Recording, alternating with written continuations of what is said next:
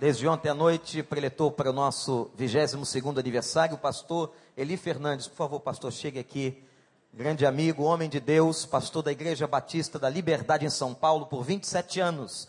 Já é a terceira vez que ele está conosco e sempre quando está nos abençoa. Ele ocupou vários cargos na denominação batista no estado de São Paulo e na Convenção Batista Brasileira. Ele está aqui com um dos seus maiores triunfos, que é a sua esposa Mônica. Mônica, fique de pé. Uma alegria muito grande recebê-la. Eles têm um filho, Felipe, que está em São Paulo. Muito obrigado, minha irmã. Dê um abraço no Felipe. Nós louvamos a Deus por sua vida, Eli. Que você seja mais uma vez instrumento do Senhor nessa noite aos nossos corações. Boa noite. Tudo bem? Uh, nós estamos nos despedindo hoje. Eu queria, em primeiro lugar, dar um abraço no Coro Aliança. A nossa igreja tem o privilégio de ter gente muito preciosa fazendo música. E esse coro é uma, uma mistura de pessoas que cantam em diversos coros.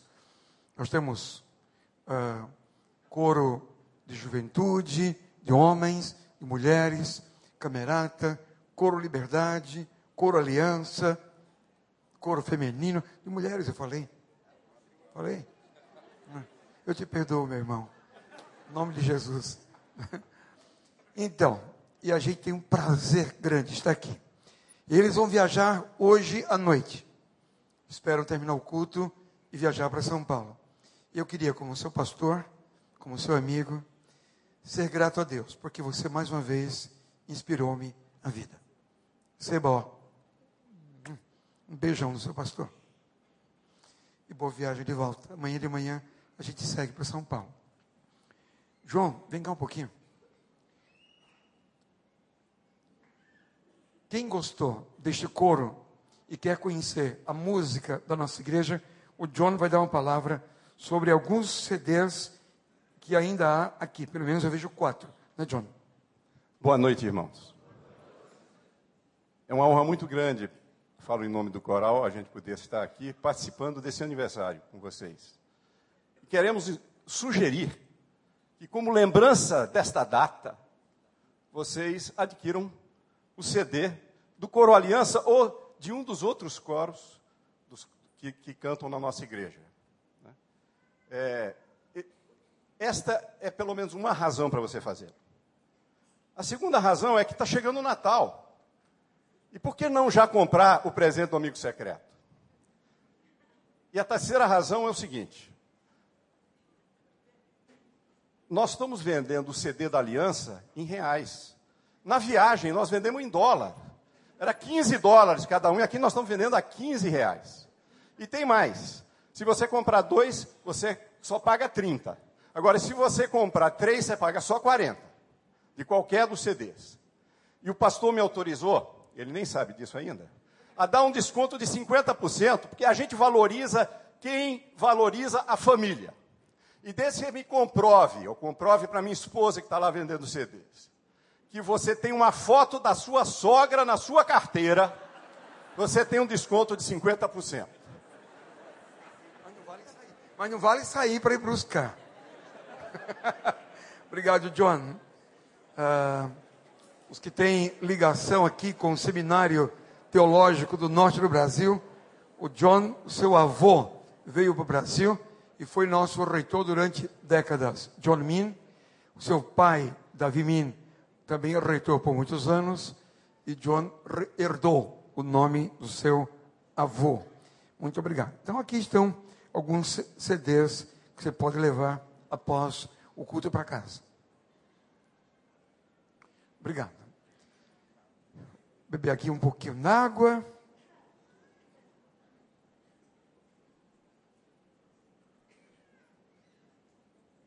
Não sou Ariovaldo Ramos, que bebe um galão a cada sermão, ele prega uma vez por mês em nossa igreja, e é interessante, só falta a gente chegar lá com um galão, porque ele bebe sem parar, não é? Água. Falei o quê? Bebe sem parar água. Água. Donaldo, para não fazer, eu conto? como aquele pastor que bebia leite. Pode contar? Pode. Bebia leite. Então, toda vez que ele ia para o púlpito, a União Feminina Missionária da igreja colocava um copinho de leite para ele. Você sabe, né? Tomava um copinho de leite e tal. Ia gole a gole. Enfim, eu não acho muito boa inspiração tomar leite no púlpito, mas enfim, é problema dele. Mas um dia, alguns adolescentes atrevidos foram lá, derramaram metade do copo de leite e puseram outra metade de bebida alcoólica. E deixaram e ficaram de longe vendo a fria na qual eles estavam metendo o pastor deles. Em dado momento do sermão, o pastor pegou o copo de leite e tomou um gole.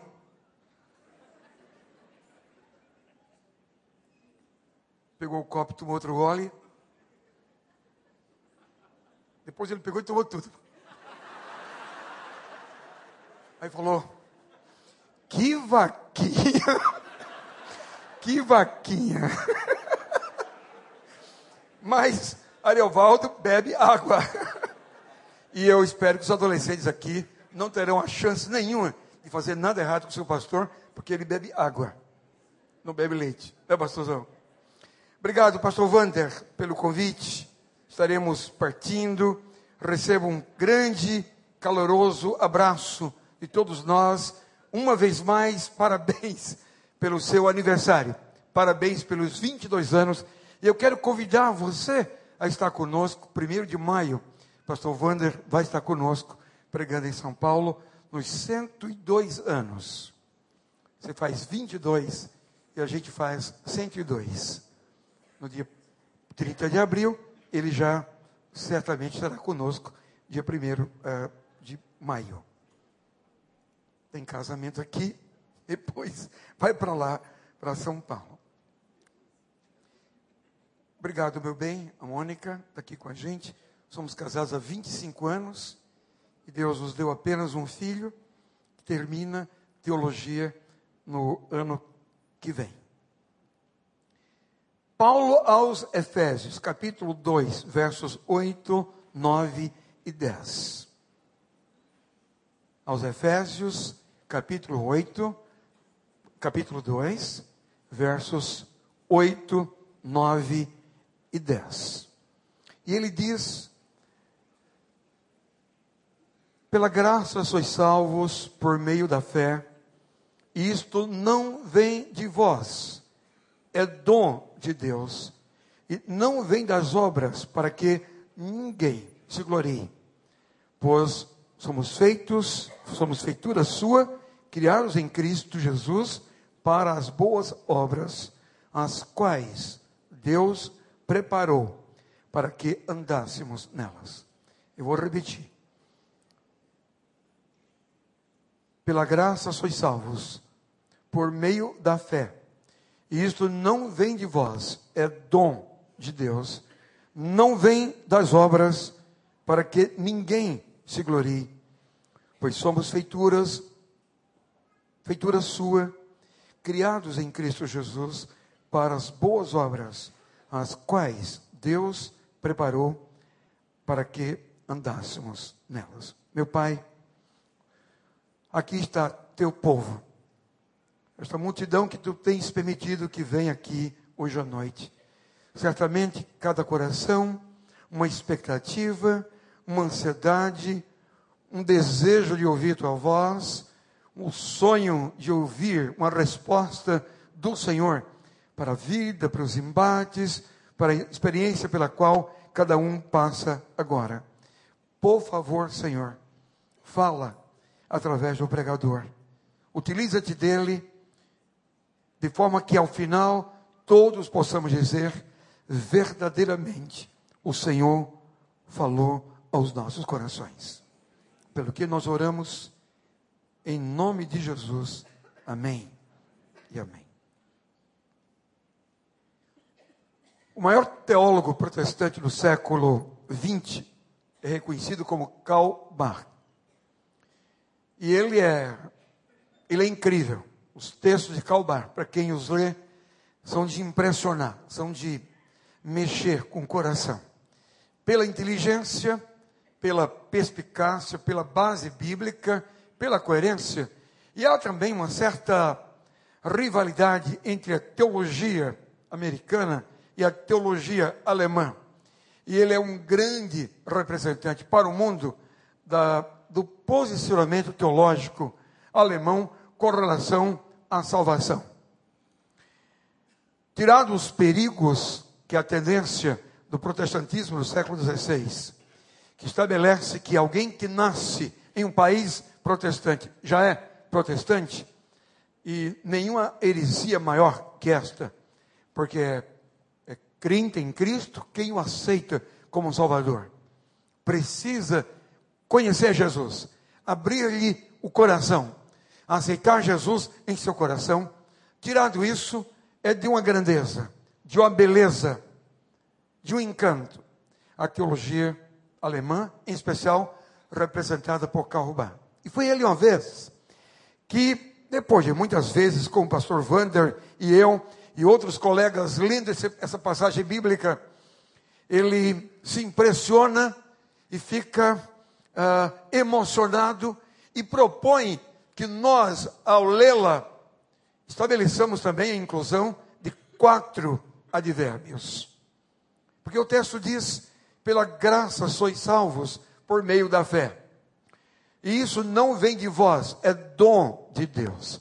Não vem de obras para que ninguém toque trombeta. Ninguém ponha para si um tapete vermelho. Ninguém acenda para si holofotes, dizendo: Eu fiz e faço, eu sou filantropo e mantenho obras sociais e mantenho projetos uh, para uh, apoiar crianças órfãs. Não vem das obras para que ninguém se glorie. Mas Paulo conclui: conquanto isso, nós fomos feitos para as boas obras que Deus quer que nós andemos nelas. Então diz ele: é impossível ver a graça sem imaginar a eficiência da graça. Então ele propõe eficientemente pela graça.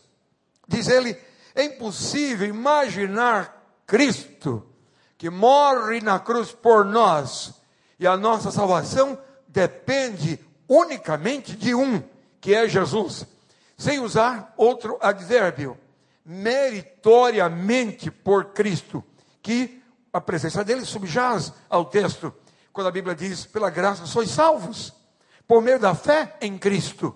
A fé é em Jesus. E esse é o posicionamento de Paulo em toda a carta aos Efésios uma carta de alguém novo, convertido, como Paulo era, e era uma das primeiras cartas que ele escrevia, de uma beleza, de uma simplicidade, de uma leveza, de uma pureza e de um texto cristalino que qualquer girafa pode ler bem e qualquer formiguinha também pode ler e entender. E ele diz: é impossível ler somos salvos pela fé, sem imaginar o instrumento da fé. O instrumento que é a fé. Aí ele propõe o advérbio instrumentalidade. Ou instrumentalmente, desculpem, instrumentalmente. Em seguida ele fala, e é impossível não provar a fé em Jesus que não seja pelas obras. Isto é, as obras são a evidência da minha salvação, do Deus que mora e age em mim, e que aí para os demais, para o mundo, eu revelo por minhas posturas, por minha prática, por minhas atitudes. Então ele pega a palavra evidência e usa então o advérbio evidencialmente pela, uh, pelas obras. Sem dúvida, senhores e senhoras, irmãos e amigos aqui presentes hoje à noite, sem dúvida, nós temos aqui uma fantástica, uma admirável uma beleza de, uh, de concisão, de síntese da salvação. Porque Paulo experimentara em sua vida, ele que condenara Jesus, que condenara a fé em Jesus, que condenara e vilipendiara aqueles que seguiam a Jesus, um dia cai literalmente do cavalo e encontra-se com Jesus e abre a mão do jeito uh, jocoso, do jeito abominável, como trabalhava as pessoas que criam e serviam a Jesus, e agora passa a ser seguidor. E como seguidor de Jesus, o apóstolo Paulo traz em sua vida as marcas de Jesus. Um dia ele vai dizer: nem a morte, nem a vida, nem principados, nem potestades, nem coisas do presente, nem do porvir, ou qualquer outra criatura, nada me pode apartar do amor de Deus que está em Cristo Jesus. Grande experiência, grande vínculo. Uma expressão dessa, de alguma maneira, faz com que, dessa forma concisa, lacônica, o apóstolo Paulo vá e defina sua fé, seu vínculo, seu compromisso com o Senhor Jesus Cristo. E aqui em Efésios, ele diz tudo, porque ele vinha do judaísmo.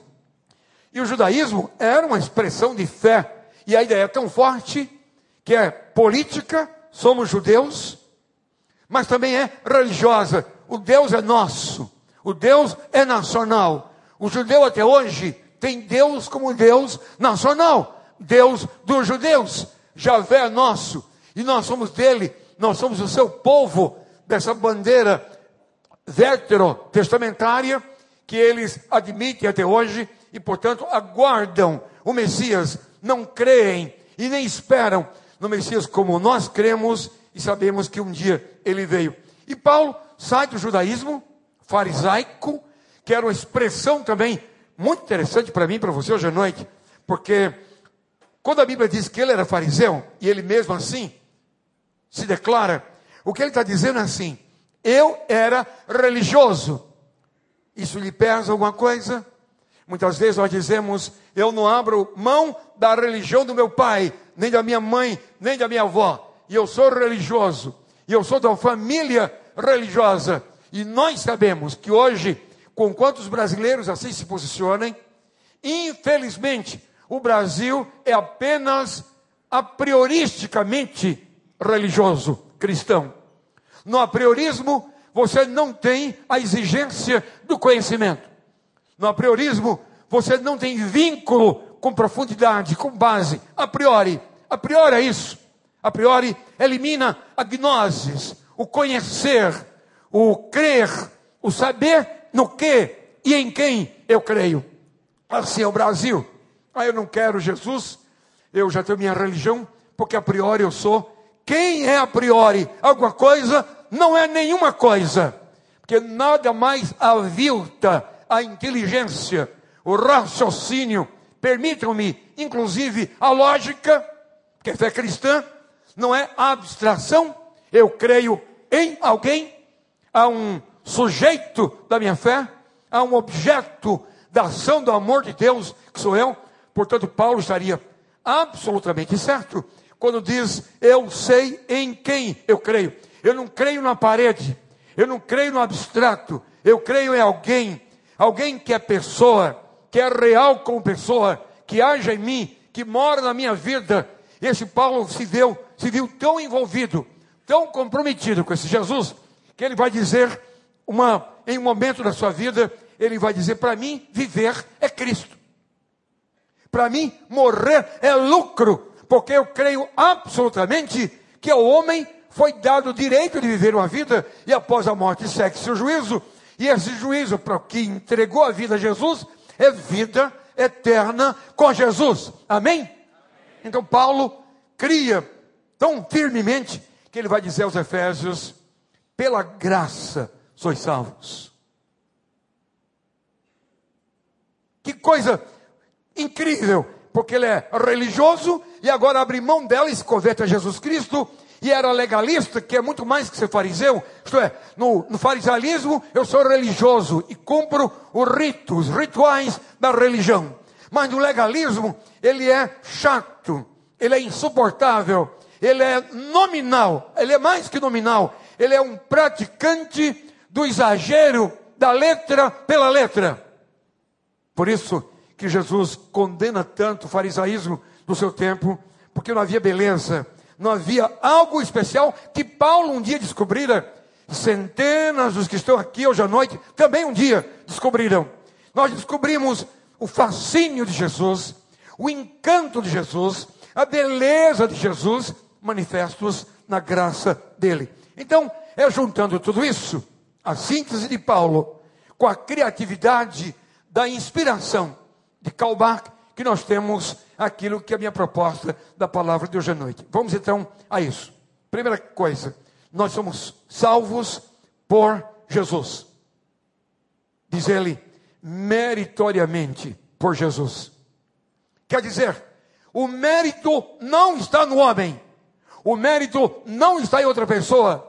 Não há possibilidade, meu Senhor, não há possibilidade, minha senhora, de alguém ir para o céu por outro nome. Por isso que um dia João e Pedro, eles vão dizer às autoridades dos sinédrios, nenhum outro nome há dado entre Deus e os homens, pelo qual devamos ser salvos. Isto é, só Jesus. Absolutamente Jesus. E o texto de João 3,16 é bálsamo para todos nós, é colírio para os olhos espirituais esta casa pode recitá-lo de cor agora. Vamos fazê-lo? Porque Deus amou o mundo de tal maneira que ele deu seu filho unigênito para quê?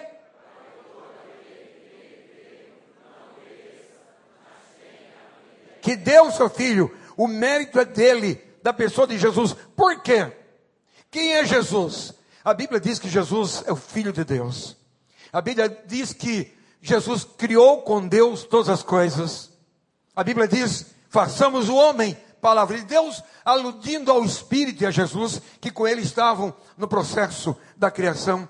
A Bíblia diz, o prólogo do livro de João, que sem ele nada do que foi feito se fez. Jesus, com Deus, estava presente em toda a criação. Mas um dia, esse Jesus santo, esse Jesus, Deus verdadeiro, esse Jesus justo, esse Jesus fiel, ele vem ao mundo e nasce de mulher, não de proveta, de placenta. Gálatas 4:4 diz que ele nasceu de mulher, para que ninguém tivesse qualquer tipo de dúvida sobre Deus, feito homem, vivendo com a gente, tabernaculando com a gente, no mundo real da gente, da fome, da sede, da lágrima, do cansaço, vivendo com a gente e pudesse um dia dizer, como nós lemos o prólogo do livro, de, de um dos livros lá de 1 João, o que vimos e ouvimos, isso vos anunciamos, porque nós apalpamos, nós tangimos, nós apalpamos com, própria, com as próprias mãos. Os escritores estão dizendo o quê? Estão dizendo que uh, Jesus conviveu com eles, e eles com Jesus, e apalparam-lhe o corpo, sabiam que era Jesus real, e um dia, quando Jesus sai lá para uma região peninsular de Israel, em Cesareia de Filipos, e pergunta aos discípulos em um acampamento dele com os discípulos, queridos, eu quero ouvir-lhes agora. Vocês estão andando por aí, quero ouvir-lhes. Que dizem os homens quem eu sou? Claro que Jesus sabia quem ele era. Jesus, em toda a sua vida entre nós, foi Deus 100%, foi homem 100%. Mas ele precisava naquela hora dar aos discípulos a oportunidade de interpretar como é que eles vivem com Jesus e como percebem. E como é que vêm os demais Jesus Cristo. Aí um diz: Ah, dizem que tu és Moisés. Olha, Moisés é maravilhoso, mas Jesus era mais que Moisés. Outros dizem que és Elias. Jesus sabe, Elias foi fantástico, grande profeta, mas Jesus sabia que era mais que Elias. Ele não veio ser mais um profeta nessa linhagem de profetas, como os muçulmanos acham que Jesus é mais um profeta. E Maomé o último, especial e último profeta. E outro diz: Ah, dizem também que tu és João Batista. Ele pensou: João Batista, grande homem, preparou-me o caminho. Mas disse ele: Não sou digno de desatar as alpacas de Jesus. Eu vim para preparar o caminho para Ele. Para Ele. Portanto, a glória dele. E Jesus olha para os discípulos e pergunta: E vós, que dizeis que eu sou. E Pedro, outra vez, responde, porque já houvera feito, e nós lemos em João capítulo 6, a resposta dele tão contundente, quando Jesus pregava e algumas pessoas foram saindo e que não queriam compromisso. Pedro responde por ele e pelo colégio apostólico: Senhor, tu és o Cristo, tu és o Messias, tu és o ungido, tu és o Filho de Deus. O que é que quer dizer a resposta de Pedro? Algo forte espiritual. Jesus dá mais um, tanto que o texto diz: Parabéns, Pedro, porque não é a carne quem te revelou. É uma revelação divina.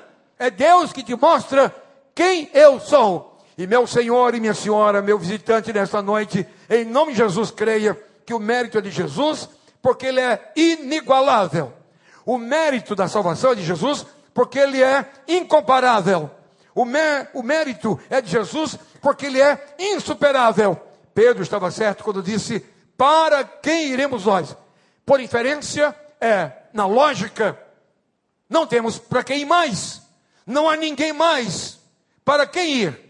Se tu és e tu tens as palavras de vida eterna, meu prezado visitante, minha querida visitante, comece a parar um pouquinho e ver que quando nós conhecemos a palavra, não imaginamos esse Deus que se faz homem e morre por você e por mim, e o mérito é todo dele, e a glória é todo dele, porque só ele é justo, só ele te assumiu. A Bíblia diz claramente que ele te assumiu na cruz do Calvário, morrendo em teu lugar e em meu lugar. Só ele levou teus pecados.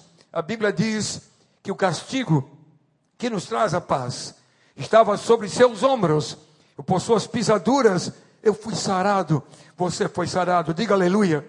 Nós somos curados e sarados porque ele levou sobre si seus pecados e meus pecados. Louvado seja o seu nome. Então, é ele que me sara por seu sacrifício. É ele que morre por mim na cruz do Calvário. A glória é dele, o mérito é dele. E aí está, Senhor visitante, Senhora querida, adolescente jovem, a excelência da salvação.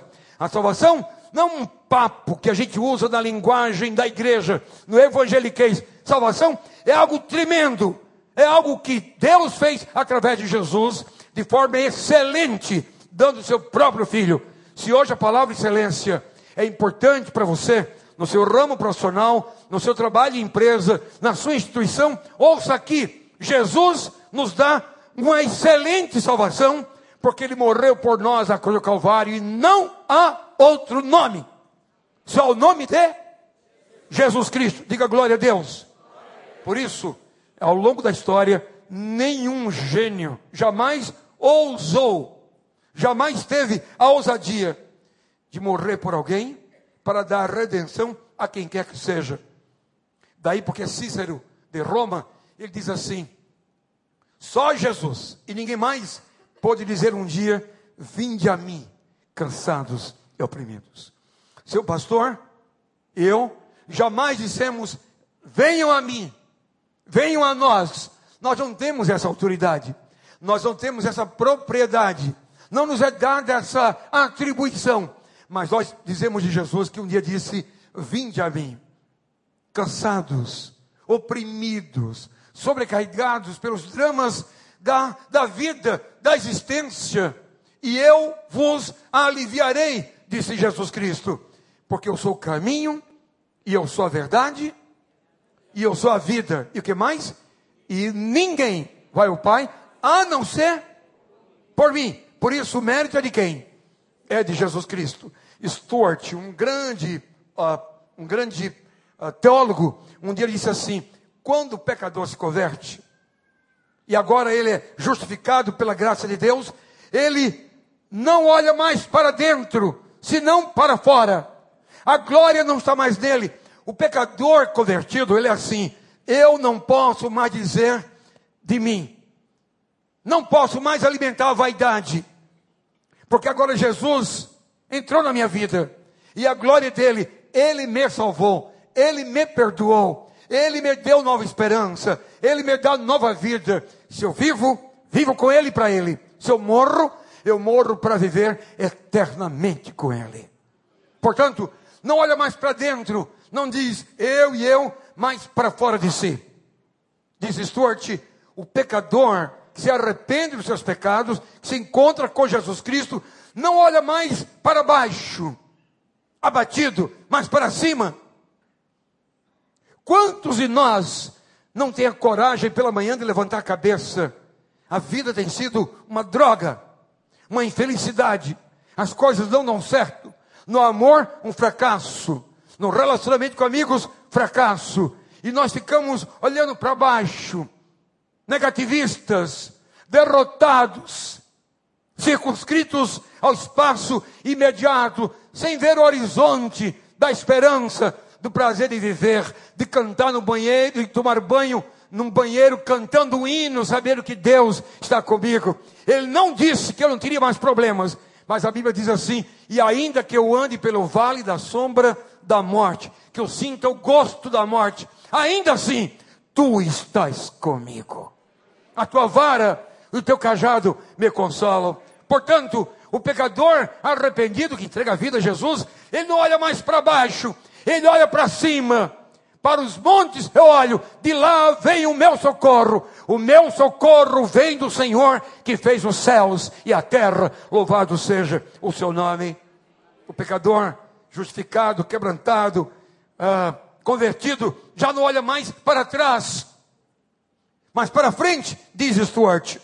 Para frente, anda para frente, como Paulo diz, esquecendo-me das coisas que para trás ficam, eu prossigo para o alvo da soberana vocação de Deus em Cristo Jesus. E Jesus um dia disse: E quem lança a mão do arado e olha para trás, não é apto ao reino de Deus. Portanto, hoje à noite, meu amigo, chega a sua hora de não olhar mais para dentro de você, dizendo bobagens acerca de você mesmo, mas olhar para fora. Chegou o momento de não olhar mais para trás, saudosista. Quem gosta de passado é museu. Olha para frente. E olhar para frente é com Jesus que nos abre o caminho e dá para a vida um novo sentido, uma nova esperança. Chegou sua hora de olhar para cima e não mais para baixo. O Senhor está conosco e Ele quer hoje mudar a tua vida em nome de Jesus Cristo. Portanto, é isso. Mérito dele. Mérito dele. Que eu não merecendo morrer por mim. Deus prova o seu amor para conosco em que Cristo morreu por nós, sendo nós ainda pecadores. Daí porque o cristão, quando tem esse encontro com Jesus, tem um encontro com conteúdo. A minha fé não é uma brincadeira. A igreja não é um passatempo. Nossas reuniões não são clubísticas. Na verdade, nós somos gente de encontro com o Senhor, gente de conteúdo no Senhor, gente que vive essa atração de um Cristo que nos chamou das trevas para a sua maravilhosa luz. Amém? Então, essa é a primeira coisa. Segundo, além de sermos salvos ah, pelos méritos de Jesus, a Bíblia diz que nós somos salvos pela fé. Esse é um instrumento incrível, o instrumento da fé. Diz Paulo: pela graça sois salvos por meio da fé. Quer dizer o seguinte: que em Jesus eu descubro algumas coisas que do ponto de vista humano, para o século 21, para a minha vida no Rio, para os meus negócios no Mercosul, para o tempo globalizado, para a nova época do homem, algumas coisas são absolutamente dispensáveis. Quais? A confiabilidade que eu encontro em Jesus, a credibilidade que há em Jesus. Quer dizer que na fé em Jesus, eu e você nos entregamos Fé em Jesus é isso. Senhor, eu não sei do meu futuro. Tem alguns hinos que a gente canta assim, não é? Porque vivo está, o amanhã eu enfrento. Porque ele vivo está, eu não temerei. Porque eu bem sei que é dele o meu futuro. Diga amém. Ele cuida de mim. Que coisa boa essa canção, não é? Deus cuida de mim na sombra das suas asas. Deus protege você e eu, como a galinha protege, ampara os pintinhos. Sabe por quê? Porque você e eu aprendemos que vale a pena crer em Jesus. Há muita coisa que você não consegue explicar. Há muita coisa que eu não consigo explicar. Há N coisas que nós vemos por enigma. A Bíblia diz: hoje vemos em parte, amanhã veremos completamente. Hoje sabemos parcialmente, amanhã saberemos totalmente. Mas enquanto isso, eu vivo por fé. Eu vivo por fé. Eu creio em Jesus. Eu creio que Ele está comigo. Eu creio, eu creio, eu creio. Um dia, em uma escola, no tempo em que o comunismo ainda mandava na Rússia, e ali existia a União Soviética, um professor ateu se dirige a uma aluna sua, cristã, e pergunta-lhe, jovem, todos nós aqui somos ateus, e sabemos que você é cristã. E ele, com aquele tom de botejo, de desdém, ele pergunta assim: se um dia provarem que Jesus nunca existiu, que ele não passa de uma grande mentira da tradição oral, da tradição passada de pai para filho, como é que você vai ficar? E toda a classe, quem sabe, certa de que ela estaria numa grande enrascada, ela responde o seguinte: que eu gostaria que todo jovem um dia respondesse. Todos têm chance no cursinho, todos têm chance na universidade, todos têm chance na escola. Por que nós não respondemos? Porque nós não temos essa firmeza. A gente ama ver Cacá dando testemunho como crente. Porque você não e eu não. Porque nós não lemos a Bíblia e não temos essa fé em Jesus. Ela diz assim, professor e colegas, se um dia provarem que Jesus nunca existiu, que ele não passa de uma grande mentira, de uma farsa da tradição moral, diz ela, eu vou continuar a crer nele, porque não creio mais em Jesus, pelo que li acerca dele, mas eu creio em Jesus pelo que ele faz na minha vida. Ele é real em mim. Eu trago a minha vida as marcas de Jesus. Quantos aqui hoje à noite trazem as marcas de Jesus em sua vida? Levante a mão. Então diga comigo: eu creio em Jesus. Nele encontrei credibilidade, confiabilidade. Você pode aplaudi-lo? Vale a pena crer em Jesus Cristo. Louvado seja o seu nome.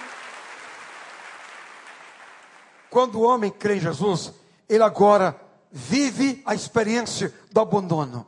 O abandono do próprio ego, do próprio id, do próprio homem ele vive o abandono dos próprios méritos, ele não diz mais, eu fiz, eu sou. Como a gente vê atores e atrizes na televisão dizendo, quanta imaturidade, quanta impropriedade, quanta infelicidade, quanta uh, criancice, quanta criancice.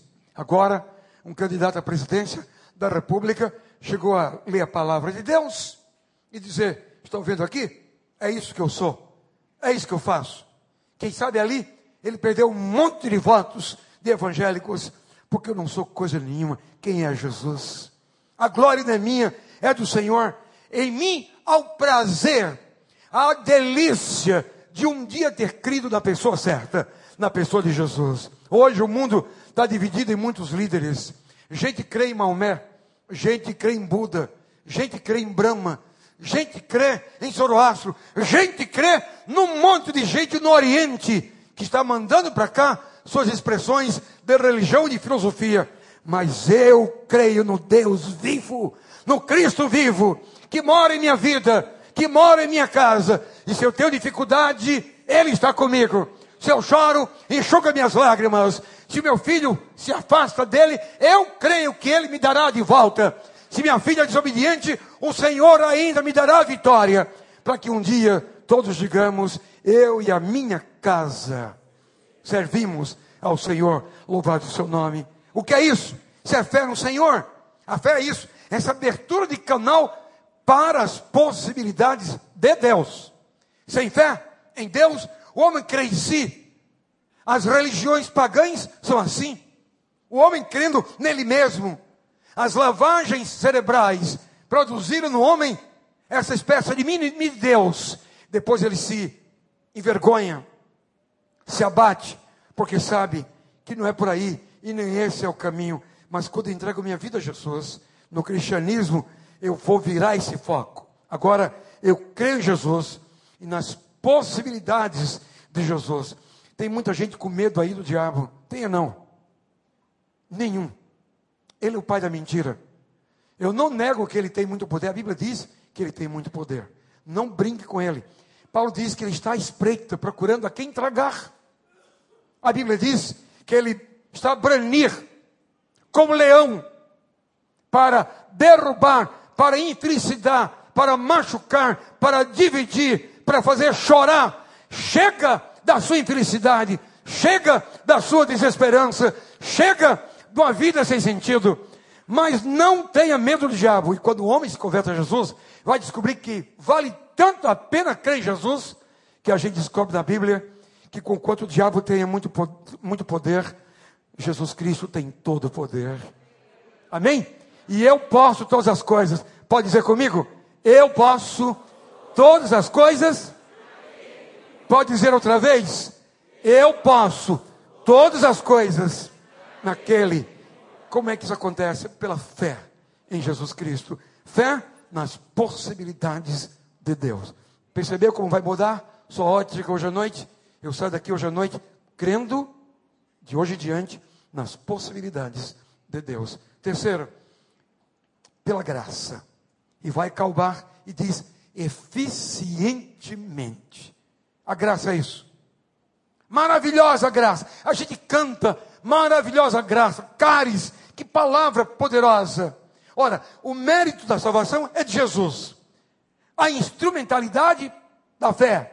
Mas a eficiência é da graça do Senhor. E Paulo conheceu isso.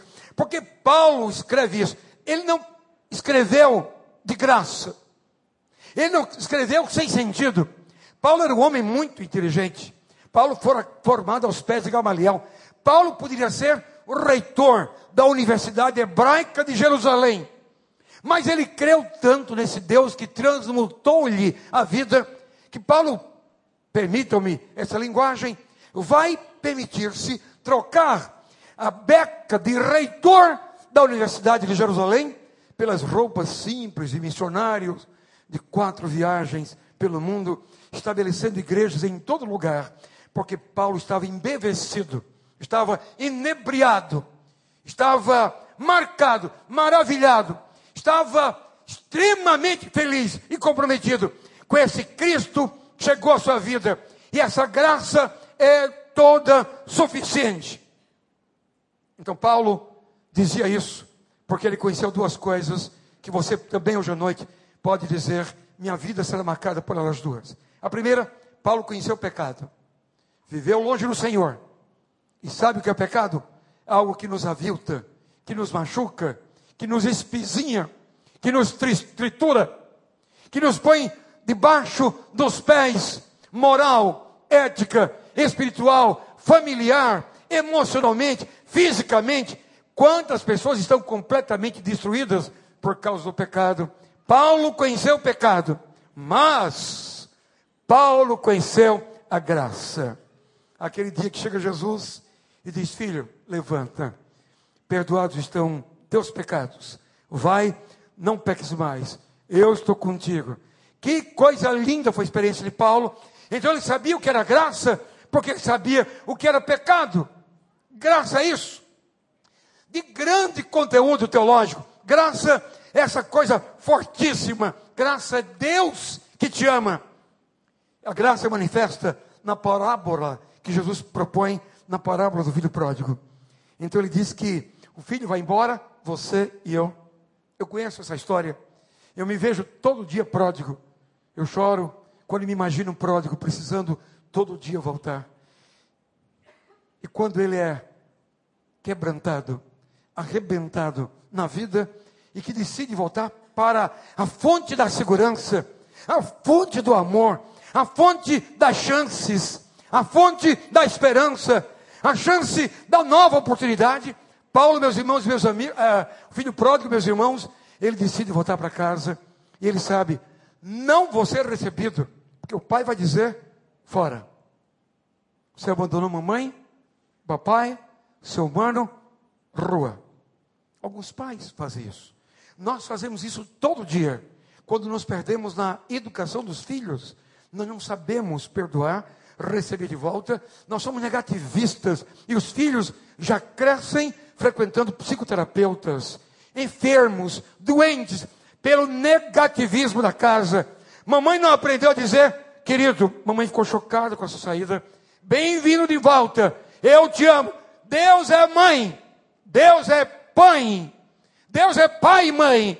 Aí ele vai dizer, filho, fica tranquilo, volta para cá. Mas eu não sou digno, filho, esquece isso. Vamos colocar uma sandália, você está, estava perdido e voltou. Vamos pôr um anel no dedo, você é filho, estava morto e reviveu. Sabe o que é isso? É inexplicavelmente, mas com quanto inexplicável, eficiente demais a graça de Deus. Você não merece, nem eu. A gente nunca fez por onde. A Bíblia diz que antes que eu amasse, Ele me amou primeiro. Isso é graça. E Ele prova o seu amor. Isso é graça. E Ele me perdoa e diz: vai em frente. Recomeça. Hoje à noite é noite de recomeço. Amém? Por causa da graça de Jesus Cristo. Graça belíssima. E Paulo vai dizer: para mim, viver é Cristo significa eu sei o que é graça e trago minha vida as marcas desse perdão, desse amor, dessa nova chance, porque eu não vivo mais, é Jesus quem vive em mim. Quarto e último. Calbar, lendo esse texto maravilhoso, síntese completa do Evangelho, ele lê também, mas fomos feitos para as boas obras. Conquanto ninguém se glorie, mas fomos feitos ah, para elas. E ele vai dizer: essa é a evidência da salvação. Diz ele, evidencialmente pelas obras. Há quem diga que os evangélicos não praticam boas obras. É um grande engano. Nós temos hoje espalhados por todos os lugares grandes obras. A vice-prefeita de São Paulo, Alda Marco Antônio, tem ligado no meu celular, tem ligado na minha casa, tem ligado para conversar, para trocar ideias. Pastor, conversa comigo. Os projetos dela em São Paulo, ela liga e olha, eu não mereço nada. Apenas estou dizendo como ela fica impressionada com o carinho com que a gente semanalmente trabalha com o homem de rua, a mulher de rua, as crianças de rua. E agora ela criou um novo projeto que fica na Praça Dom Pedro tirando o povo da rua e indo para lá, onde há comida, a biblioteca, amor, a cama, higienização, orientação para a vida, empresas para emprego. E ela disse, pastor Eli, pegue sua equipe e de outras igrejas, dê o tom. Pastor, dê o tom. Eu gosto da maneira como você trabalha, eu quero isso para a minha vida. Apenas digo, porque você já sabe, o ministério aqui da nossa igreja social, belíssimo, nessa, nesse terreno que foi doado no passado, que o pastor, com tanta alegria, conta que hoje já cerca de 300 frequentando lá. O que é isso? É a beleza do evangelho que se manifesta pelas obras. Você é convertido a Jesus, você vai dizer: Eu quero agora dar meu amigo, dar meu irmão, amar meu irmão. Agora, sou salvo pelas obras? Não. Eu posso abrir mão delas? Não também não posso dispensá-las, porque na verdade elas trabalham para evidência. Os filósofos que trabalham evidência falam de algum tipo de evidência como evidência do fato. O que é evidência do fato na filosofia? É aquela que se obtém através da observação. Então alguém olha e diz: não há como ter dúvida, estou vendo. Também trabalham a evidência da razão. Isto é, as provas são capazes de que é isso mesmo. Estamos admitindo, porque eu estou vendo pelo raciocínio, pela lógica, que é isso mesmo. Também trabalham a evidência sensitiva, quer dizer, há impressões claras que nós obtemos que demonstram que é isso mesmo. A teologia fala da evidência das obras quando a gente se converte, a maior vontade é ajudar o preso, o leproso, o mendigo. Eu preguei o mês passado na cidade de Anápolis, na festa de 26 anos de um ministério incrível, a Missão Vida. 400 mendigos. Eles tiram o mendigo da rua e levam para a recuperação e provam que todo mendigo é dado ao álcool. Já viram? Salvam. Eu fui lá e vibrei com esse trabalho deles, mas vibrei totalmente. Agora, quando eu penso no Evangelho e penso na evidência das obras, da tua vida em Jesus, da tua conversão, e agora fazendo melhor para os outros, eu imagino também que a própria evidência das obras embute a evidência da razão. Sim, nós estamos aqui, racionalmente, te levantando, meu amigo, te levantando, minha amiga. Você imagina o Senhor, levante-se, erga-se. Ou a evidência das obras também embute a evidência do fato. Como duvidar? Eu era cego e eu vejo. Como lidar com isso? Ou a evidência sensitiva. Quem pode ter o um encontro com Jesus que não se emocione? Quem pode cantar alguns hinos que as lágrimas não lhe venham à face? Quem pode terminar aquele hino do dia da conversão, da noite da conversão, sem parar, embargar a voz, embargar a voz, engolir seco e depois continuar? Ah, quantas marcas ficam em nós, são evidências é a indubitabilidade das evidências. Aí está. Quando Pedro diz, quando uh, Tomé diz, eu não creio que Jesus ressuscitou. As mulheres dizem, disseram, nós vimos, ele esteve conosco. Mas, quando o homem duvida, a incredulidade precisa de demandas. E uma delas é resistir às evidências. Aí chegam os discípulos Tomé, nós também estivemos com ele. Aí ele fala: Eu só vou crer se eu tocar. Se eu tocar nas chagas dele, eu creio. No lado que foi transpassado, eu crerei. Olha que absurdo, que ininteligência, que ausência de racionalidade, próprio de um homem que pode ser você hoje à noite, ou a senhora hoje à noite, que ouviu tudo isso, esse povo cantando, esse povo crendo, a palavra lida, e ainda cabeçudamente diz assim: Eu não creio. Tudo está claro diante de você, eu não creio. Meu amigo, minha amiga, Paulo vibrando com Jesus, por uma experiência que teve com ele, ele vai dizer: pela graça sois salvos, por meio da fé em Jesus. Não vem de vós, é dom de Deus.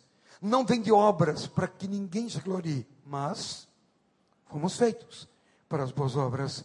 Essa teologia completa, essa salvação completa, essa síntese do Evangelho em Paulo aos Efésios, hoje é presente de Deus para a sua vida e para a minha vida. Baixe a sua cabeça por um instante. Meu prezado visitante, em nome de Jesus, há uma graça eficiente que chega agora para arrebentar, para valer. Creia, aceite para a mudança da sua vida. Essa graça imorredora, esse amor da cruz do Calvário, esse carinho com que Jesus hoje te abraça, receba. Somos salvos eficientemente pela graça. meu visitante precioso, minha senhora, meu senhor, o culto está terminando. E hoje você ouviu a palavra de Deus dizendo que nós somos salvos por Jesus. O mérito é dele. Ele te amou tanto que morreu por ti na cruz. O mérito é dele. Ele, Deus, Senhor, justo, santo, reto, maravilhoso. Um dia deixou os céus e te amou tanto. Ele mesmo, ninguém mais, morreu por ti. E o castigo que hoje te trará paz estava sobre os ombros dele. E pelas pisaduras a caminho do Calvário, você e eu somos curados. O que é que você faz agora? Faça o que eu fiz. Faz o que centenas que me ouvem hoje à noite fizeram. Creia Tão somente creia. Abra mão de pseudo-argumentação que você já sabe não tem sentido.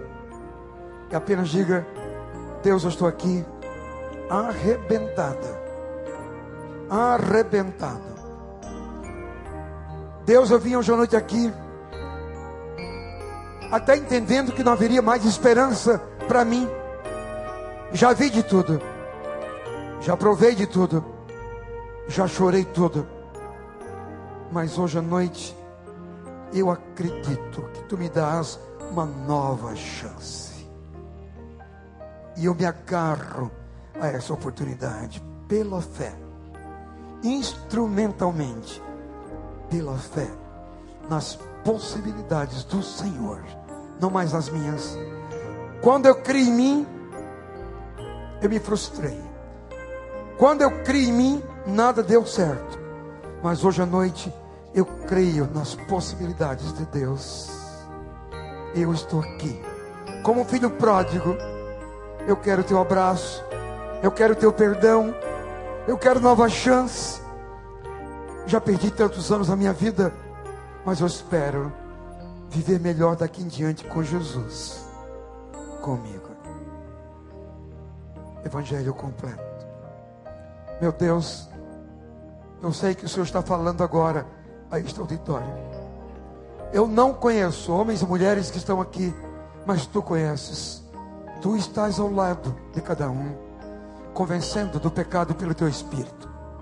Que esta hora seja a hora bendita da esperança, a hora bendita da nova chance.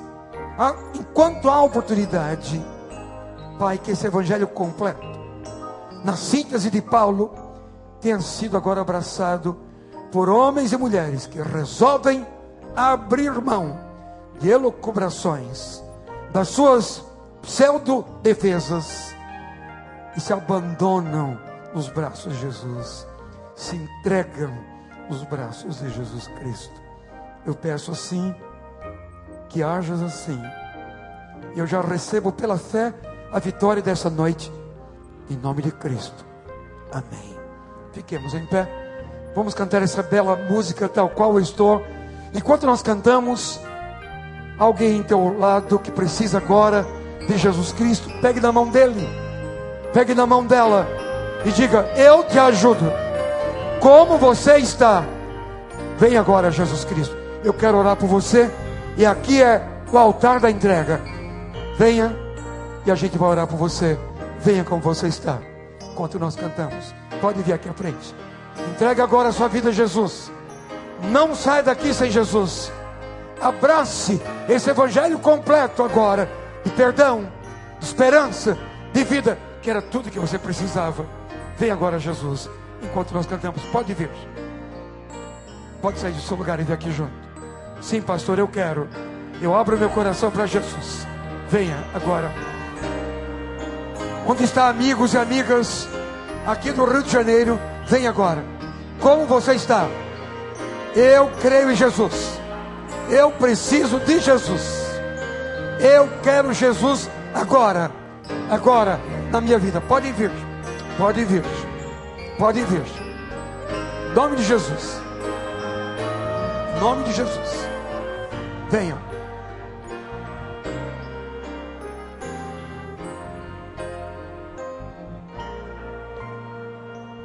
Só lembro uma coisa antes de cantarmos a próxima estrofe. Um dia eu fiz essa decisão, valeu a pena. Eu criei nessa graça.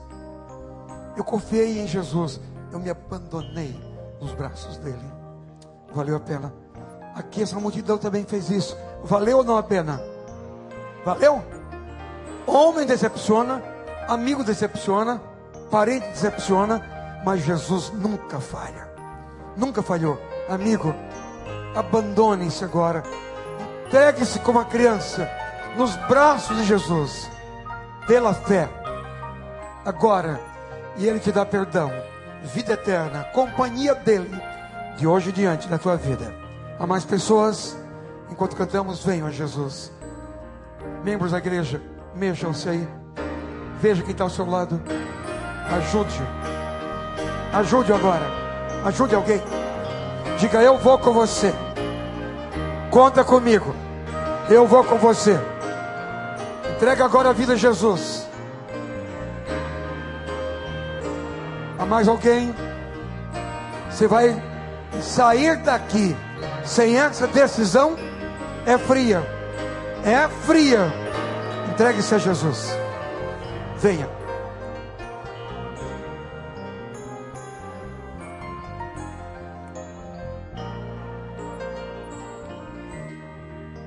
Creio que nós temos pessoas aqui que já foram desta igreja ou de outras e se desviaram. E agora podem voltar a essa graça. Filho pródigo que volta. E pela graça Deus te recebe. Volta hoje para Jesus. Não amanhã. Amanhã pode ser tarde. Volta agora. Alguém afastado da igreja, desta ou de qualquer outra, aqui. Esta hora de voltar. Vem aqui à frente. Eu quero orar com você. Há muito tempo longe há muito tempo afastado, hoje à noite se reconcilia com Jesus. Vem cá, vem cá, vem cá. Eu oro por você agora. Pode vir. Continuamos cantando, Maestro Donaldo. Toda a igreja cante. Ainda temos essa oportunidade. Venha Jesus. Pode vir. Eu me reconcilio. Eu me reconcilio. Eu quero o perdão do Senhor. Eu volto hoje. Eu volto hoje. Eu sou o filho pródigo. Eu volto hoje.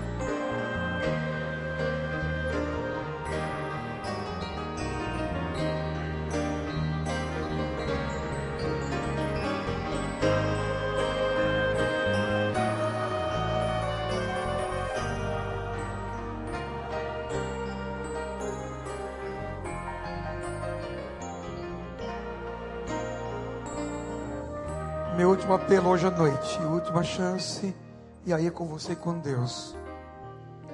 Algum pai cujo filho está afastado, está aqui presente?